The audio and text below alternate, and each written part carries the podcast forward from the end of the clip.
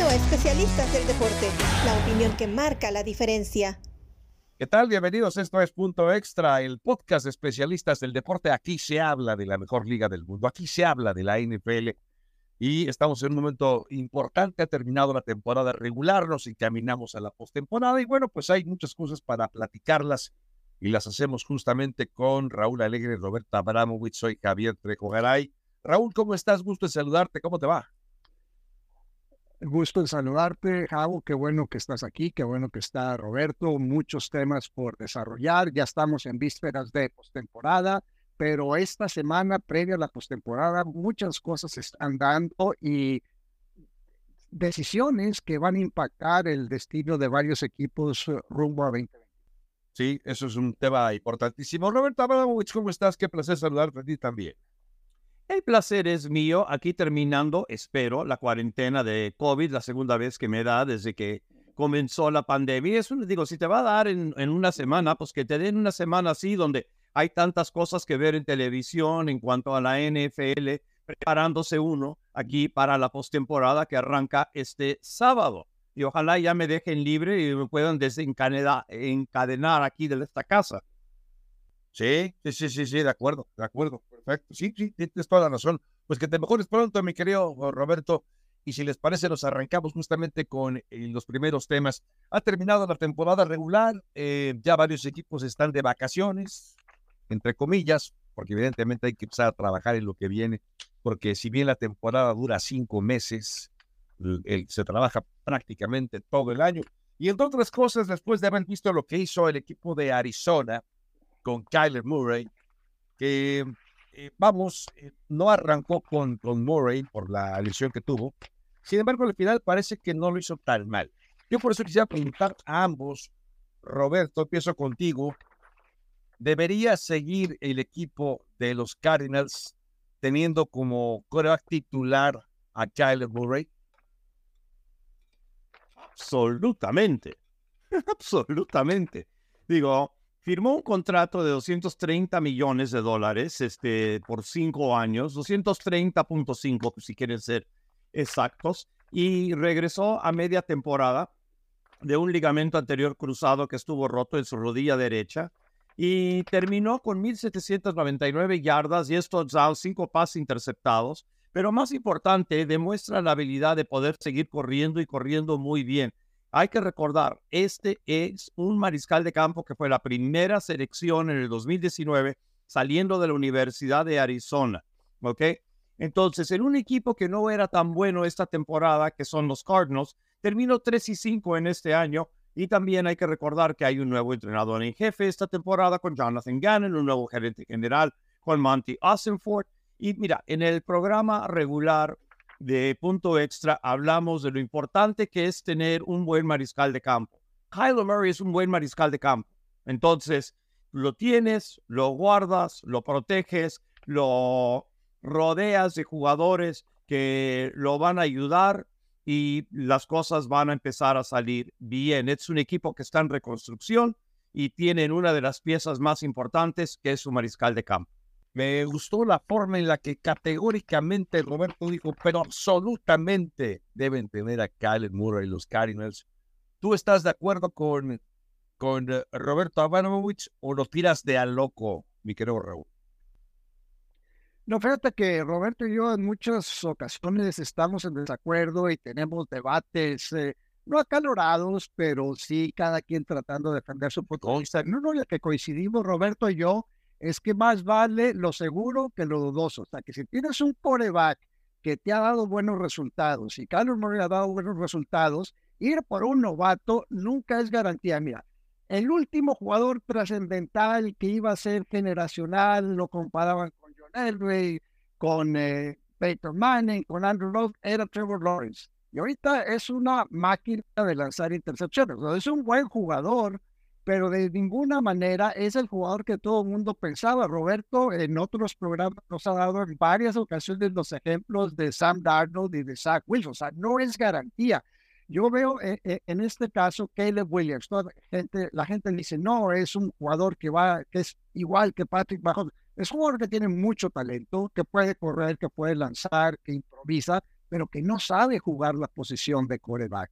Kyler Murray, cuando estuvo en Oklahoma, eh, no sabía jugar la, la posición de, de quarterback porque su coach prácticamente le decía cuáles eh, eran las jugadas que tenía que hacer. Yo me acuerdo haber estado en la banca del juego Texas-Oklahoma, detrás de Lincoln Riley, su coach, y volteaba a Kyler Murray hacia la banca. Lincoln Riley, o sea, veía la defensiva de Lincoln Riley, volteaba a Kyler Murray y le decía lo que tenía que hacer. Lo mismo pasó con eh, Caleb Williams, está Drake May, que está en, Carolina del Norte. Hay varios eh, quarterbacks de muy buen nivel, pero no es garantía que vayan a tener éxito en la NFL. Kyler Murray demostró que es un buen líder, es, sobre todo esta temporada cuando regresa de una lesión bien complicada.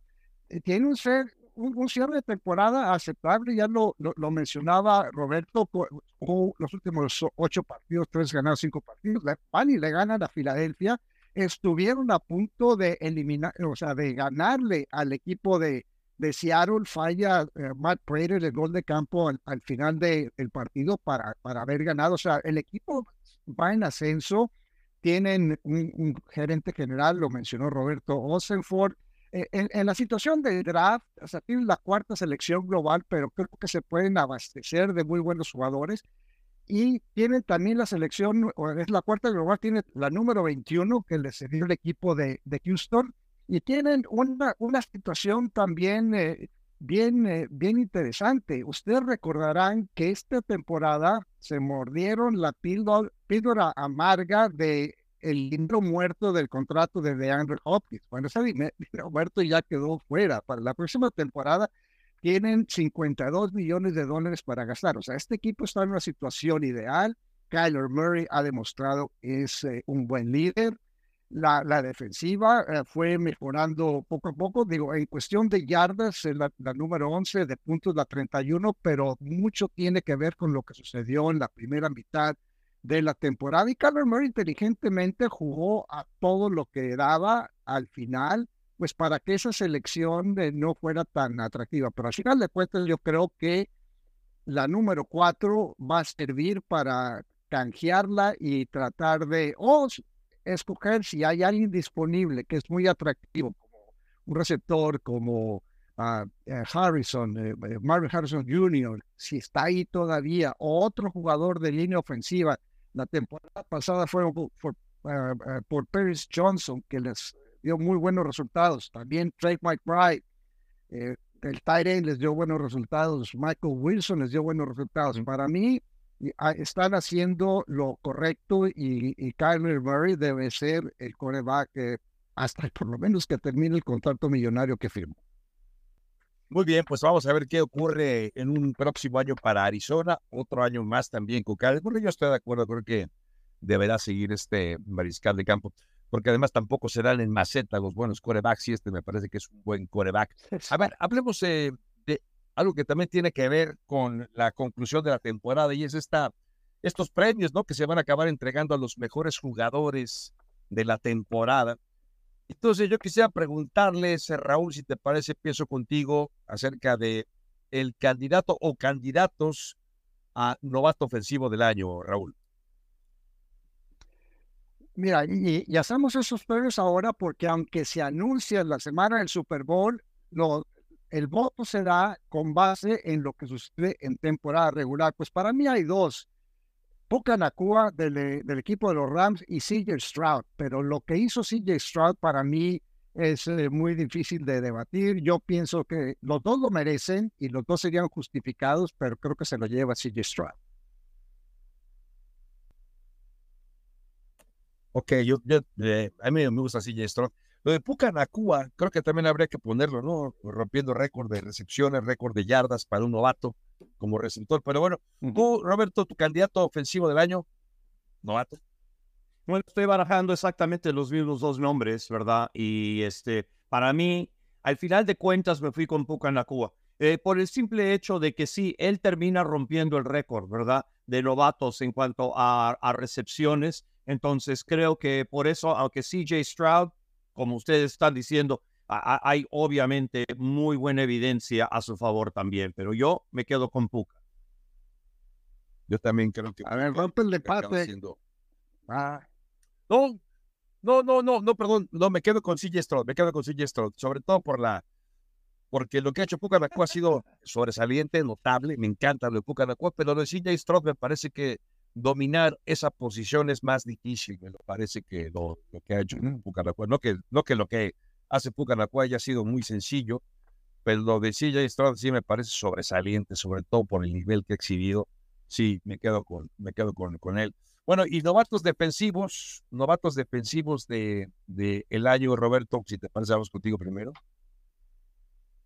Bueno, yo iba, eh, estaba yo jalando hacia Jalen Carter y luego al final de la temporada, como terminó Filadelfia, especialmente su defensiva, se me hacía mucho más difícil hacerlo y me gustó mucho cómo termina cerrando Houston y Will Anderson tuvo una gran campaña. Entonces yo me quedo con Will Anderson de los Houston Texans.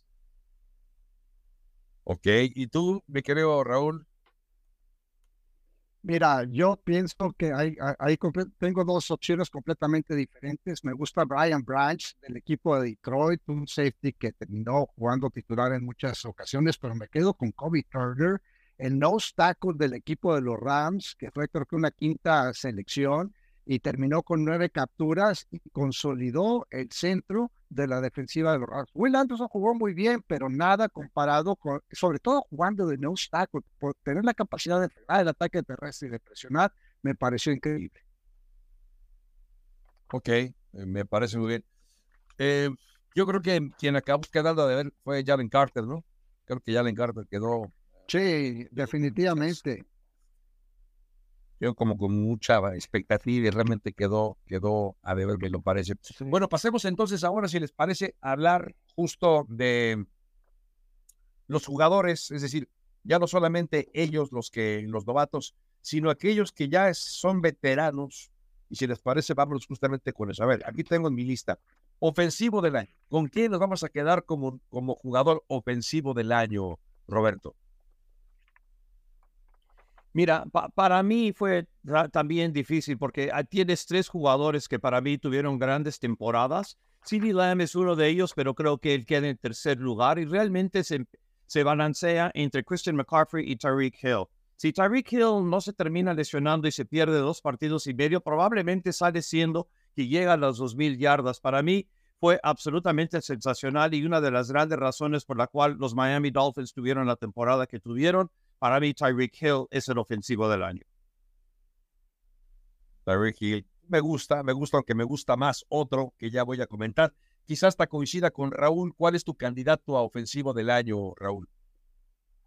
Bueno, primero, claro, Kobe Turner fue tercera selección, no quinta, pero para mí, sin lugar a dudas, Christian McCaffrey. Creo que Tyreek Hill definitivamente está. O sea, los tres que mencionó Roberto, yo estoy de acuerdo, van a ser uno, dos y tres, pero lo que hizo Christian McCaffrey es, eh, fue simplemente espectacular. Y eso que no terminó el último partido de la temporada regular, ¿no? Para mí, Christian McCaffrey se lo lleva de calle de haber conseguido 2.000 yardas Rick Hill y el aspecto de haber seleccionado y faltar a dos partidos para mí pesa mucho y creo que le va a costar el, haber, el terminar siendo el ofensivo del año. Bueno, ok. Y defensivo del año, ¿con quién nos vamos a quedar, Raúl? ¿Tú estás, ¿tú estás de acuerdo con McCaffrey? ¿Tú estás de acuerdo con McCaffrey? Sí, a mí me gusta McCaffrey, me gusta mucho. ah, ah, ok. McCaffrey. Soy fan, ya soy fan de Christian McCaffrey. El impacto que tuvo desde el año pasado, que llegó a mitad de la temporada, fue, fue impresionante. Este año ha sido fenomenal McCaffrey, sí, me, me gusta mucho McCaffrey. Ok, y defensivo del año, Raúl.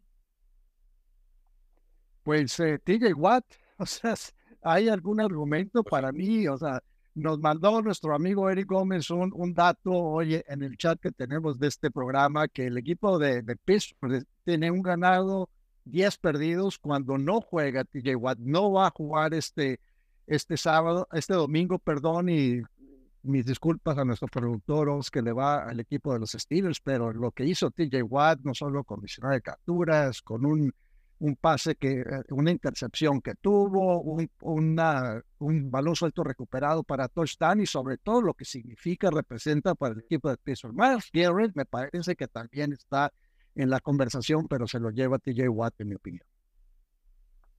¿Tú, Roberto, concurres o no? Pues yo voy a meter un tercero a ese grupo, ¿verdad? Y ese tercero para mí es Micah Parsons, porque para mí la defensa de los Dallas Cowboys se desmorona si Micah Parsons no está ahí, porque tú tienes que tener eh, un plan especial para Micah Parsons todos los partidos, porque no sabes si se va a alinear a la izquierda, si se va a alinear por el centro, si se va a alinear por la derecha, si va a estar en cobertura, si va a atacar al mariscal de campo, pero tienes que tener un plan de juego. Pero lo han neutralizado, y luego lo han neutralizado con Entonces, sí, es eh, eh, en algunos casos, pero también, digo, también lo han hecho con TJ White y Miles Garrett. Pero yo yo, yo me quedé con Michael Parsons. Dime que no han sido espectaculares todos, todos, todos los partidos. Y Michael Parsons eh, igual, pero a mí me gustó más Michael Parsons por lo que significó para la defensiva de Dallas. Aunque es muy buen argumento el de Eric Gómez con el de TJ Watt. Pues sí, muy bien. Sí, yo, yo me quedo con TJ Watt. Eh, además, eh, viendo ese partido, el único partido que ha ganado Pittsburgh sin TJ Watt fue justo en 2022. Fue contra Tampa Bay el único partido que ha ganado. Y, y sí, eh, en general, además ha sido un jugador eh, que ha sido muy regular. De hecho, este es el primer año, el primer año de, de, de, sus 2007, siete años que lleva como profesional, el primer año que termina los partidos. Bueno, se salió en el último partido, pero eh, jugó o inició los 17 partidos de temporada regular, DJ Watt. Ok, regreso del año, ¿con qué nos quedamos, Raúl? Para mí, Joe Flaco, sin lugar a dudas. O sea, lo que hizo después de haber estado, de haber significado nada, estuvo con los Jets, estuvo con Denver. ya su carrera parecía en el olvido, estaba en su casa conviviendo con sus hijos, eh, lo, lo a Cleveland y aunque ha lanzado intercepciones, ha marcado la diferencia en el ataque ofensivo del equipo de Cleveland, que a la vez ha abierto aún más el potente ataque terrestre que ellos tienen. Sí, sí, sí. Y Devin Yoko se ha significado como uno de los principales socios de Joe Flaco. ¿Tú, Roberto? ¿Te quedas con Flaco? Va a terminar siendo algo unánime. Yo también tengo a Joe Flaco y eh, el único que se le acerca quizás sea Baker Mayfield, pero Joe Flaco para mí, llegando a Cleveland y sigue siendo la razón que, este ataque empezó a carburar de la manera en que está carburando y jugando mejor que en cualquier momento durante la temporada. Ok, y pasemos a hablar del coach del año, Roberto Abramovich. ¿Quién pones de candidato número uno para ser el head coach del año? Mira, e, esto no fue tan fácil, ¿verdad? Porque sí hay muchísimos candidatos aquí, pero al final de cuentas me voy con Demico Ryans y el trabajo que hizo en Houston. Eh, pues un equipo que se esperaba realmente poco, ayuda mucho tener un mariscal de campo que, que sabe jugar, tema, tema de la semana, y este, aunque también uno puede hablar de Kevin Stefanski, puede hablar de Shane Steichen, ah, digo, hay tantos este, que han hecho un gran trabajo, Sean McVay, que, eh, digo, con lo que hizo con Los Ángeles esta temporada, cuando se esperaba tan, tan poco de ellos. También uno puede hablar de ellos, pero yo me quedo con Demico Ryans por el gran trabajo que hizo en Houston. A mí me gusta también lo de Stefanski, pero me voy a quedar con Demico Ryans, entrenador novato y el impacto que tiene, ya los tiene en, el, en los playoffs, son un equipo muy joven, salvo la mejor opinión de, de Raúl Alegre.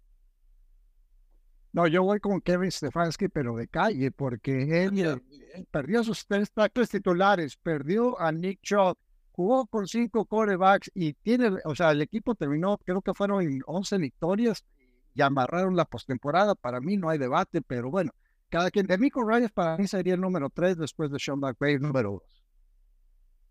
Ah, mira, ok, qué interesante. Bueno, está bien, me, gusta. Ok, pasemos a hablar ahora de, eh, yo ya, bueno, yo ya dije que, que Mico Ryans. Y el de MVP, creo que de MVP tampoco vamos a acabar eh, disintiendo. Me parece que vamos a acabar coincidiendo más bien, Raúl. Bueno, a ver, a ver qué me dicen. Raúl, ¿tu MVP del año?